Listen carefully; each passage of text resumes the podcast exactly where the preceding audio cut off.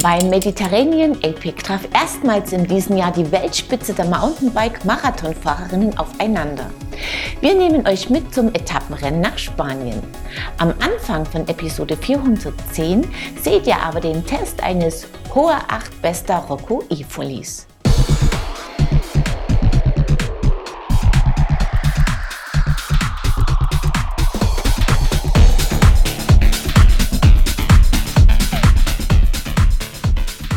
Hohe 8 wurde im Frühjahr 2020 als reine E-Bike-Marke ins Leben gerufen. Das Portfolio umfasst City- und Trekkingräder sowie Mountainbike Hardtails und Fullies. Zwei Modelllinien gibt es im Bereich der Fullies. Das Besta ist das Bike mit dem längeren Federweg. 150 mm sind es am Hinterbau des Carbonrahmens, 160 mm bietet die Gabel.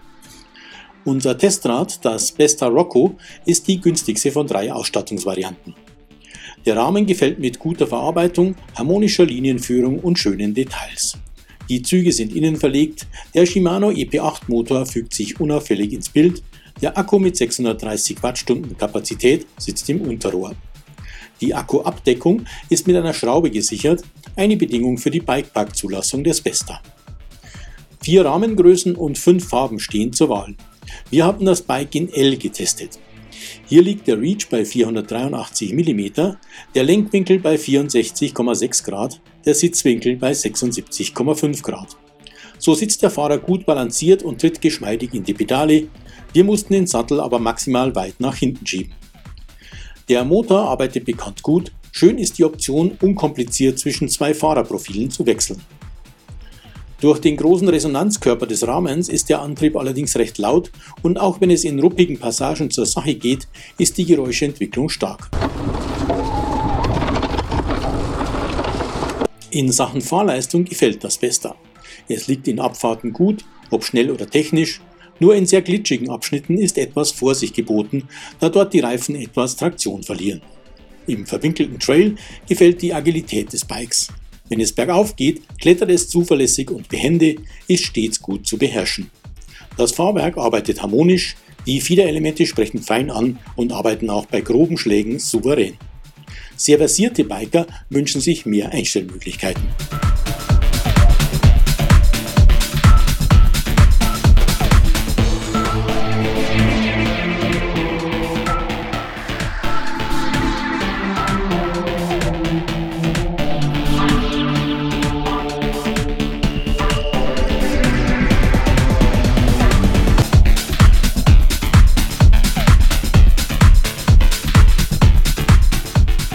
Die Ausstattung ist gut gewählt, alle Komponenten funktionieren tadellos. Das Besta Rocco markiert den Einstieg in die Serie, an einigen kleinen Details zeigt sich das. Die RockShox Gold RL arbeitet stimmig mit dem RockShox Super Deluxe Select Plus Federbein zusammen. Der Shimano-Antrieb funktioniert gut, die Taster gefallen ebenso wie das dezente Display. Die 27,5 Zoll Laufräder kombinieren Formularnarben mit Mach 1 Felgen. Die Continental Mountain King sind in Serie 2,6 Zoll breit. Mit der SRAM SX Eagle schaltet man die 12 Gänge zuverlässig. Die Shimano-Bremsen mit 180 mm Scheibe vorne und hinten sind kräftig und gut zu dosieren. Schön wäre eine werkzeuglose Verstellmöglichkeit der Griffweite. Die Keinshock Dropper Post arbeitet ebenfalls gut. Der zugehörige Hebel am Lenker ist nicht ganz so geschmeidig zu erreichen wie unter dem Lenker montierte Exemplare aber man gewöhnt sich. Der Sattel kommt von BTB, das Cockpit mit 60 mm langem Vorbau und 720 mm breitem Lenker ist mit Hohe 8 gelabelt. Lediglich 23,35 Kilo bringt das Hohe 8 Besta Rocco samt Pedalen auf die Waage. 5.699 Euro kostet das Einstiegsmodell in die Besta-Serie. Dafür erhält man ein schönes Bike, das viel Spaß macht und das mit seinem GPS-Tracker Langfingern das Leben schwer macht. Wer sich an den genannten kleinen Details der Komponenten stört, kann auf eines der beiden hochpreisigeren Modelle zurückgreifen. Aber auch mit dem Besta Rocco trifft man eine gute Wahl.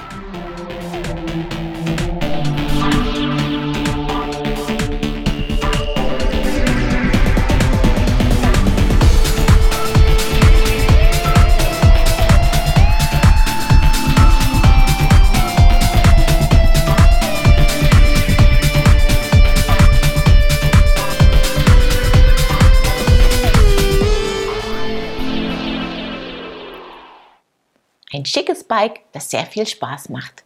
Willkommen bei Bike TV, eurem Videopodcast rund ums Bike. Bevor euch die Highlights des Mediterranean Epic zeigen, seht ihr einige News. Fazur hat mit seinem leichten Antrieben geholfen, die Kategorie der Light E-Bikes auf dem Markt zu etablieren.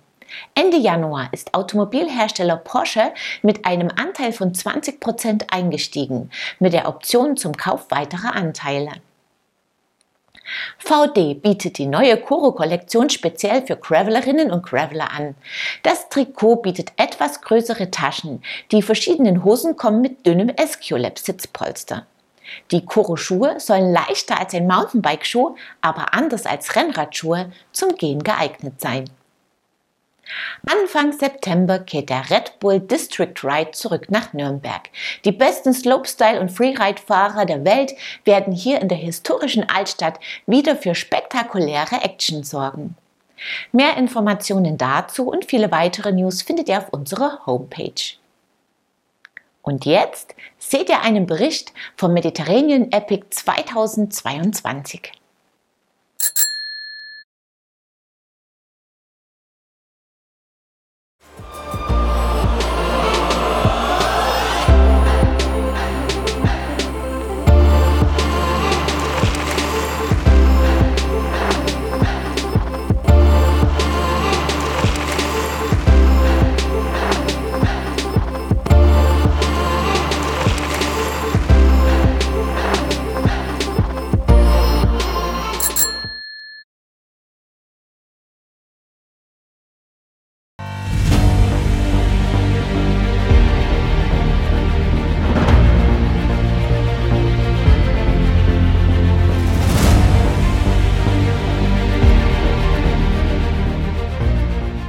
Die fünfte Auflage des Mediterranean Epic startete am 10. Februar in Castellon mit einem Zeitfahren über 19 Kilometer auf einer abwechslungsreichen Strecke.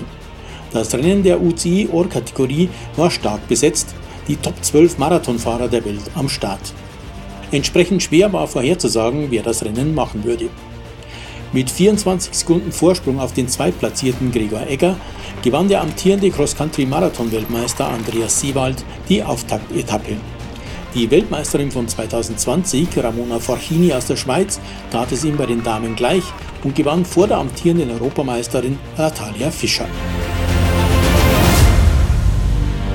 Ah!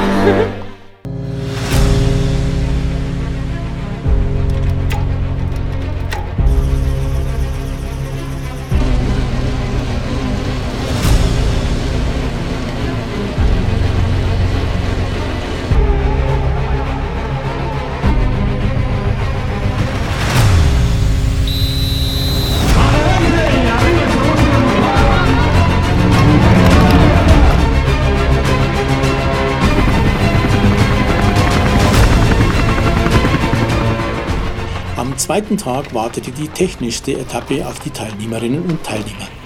Als wahres Single Trail Festival beschrieben die Veranstalter diesen Tagesabschnitt. Bei den Damen gewann Natalia Fischer und verkürzte ihren Rückstand in der Gesamtwertung auf Fachini, die Tageszweite wurde. Ein beherzt fahrender Wout Alemann aus Belgien holte sich bei den Herren den Tagessieg und übernahm die Gesamtwertung.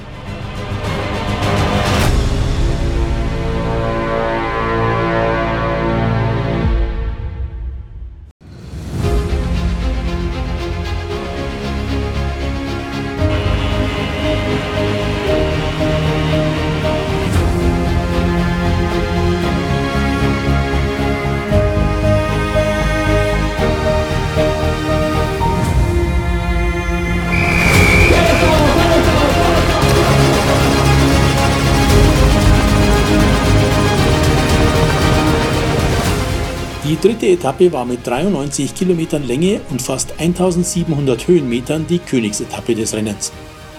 Bei den Herren fuhr Lukas Baum auf das Treppchen vor Georg Egger und Wout Alemann. Baum übernahm damit die Gesamtwertung. Bei den Damen schob sich Natalia Fischer mit einem Tagessieg auf Platz 1 der Gesamtwertung. Forchini warf ein technischer Defekt weit zurück.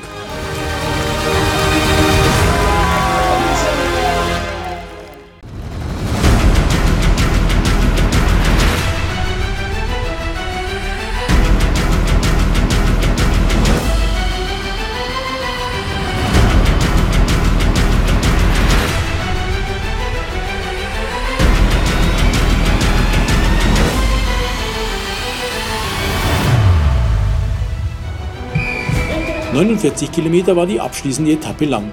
Kurz vor der spektakulären Passage durch den Sand des Strandes von La Concha setzte sich Georg Egger allein an die Spitze des Rennens.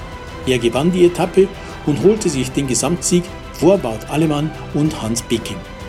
Bei den Damen schien Natalia Fischer als Gesamtsiegerin festzustehen. Sie fuhr ein kontrolliertes Rennen, wurde Etappendritte und brachte den Gesamtsieg damit nach Haus. Vor Evie Richards und Janina Wust.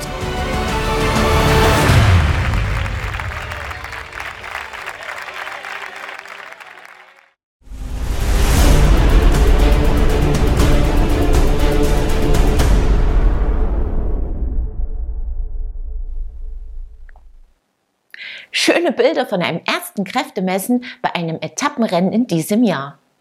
Damit sind auch wir auf die Zielgerade dieser Episode eingebogen.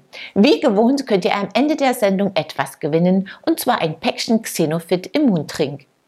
Wer es gewinnen will, muss mir einfach die folgende Frage richtig beantworten. Wie viel kostet das hohe 8 Bester Rocco aus unserem Test? Das Teilnahmeformular findet ihr auf unserer Homepage in der Rubrik Gewinnspiel. Den Gewinner oder die Gewinnerin ziehen wir unter allen richtigen Einsendungen. Mit dem The Cluck Halter von Hornet aus der letzten Sendung kann Dormen Stampfe sein Bike sicher parken. Wir sehen uns ab Mittwoch, den 2. März wieder, unter anderem mit dem Test eines Canyon Neuron On. Ich freue mich, wenn ihr wieder reinschaut. Bis dahin, ciao und auf Wiedersehen.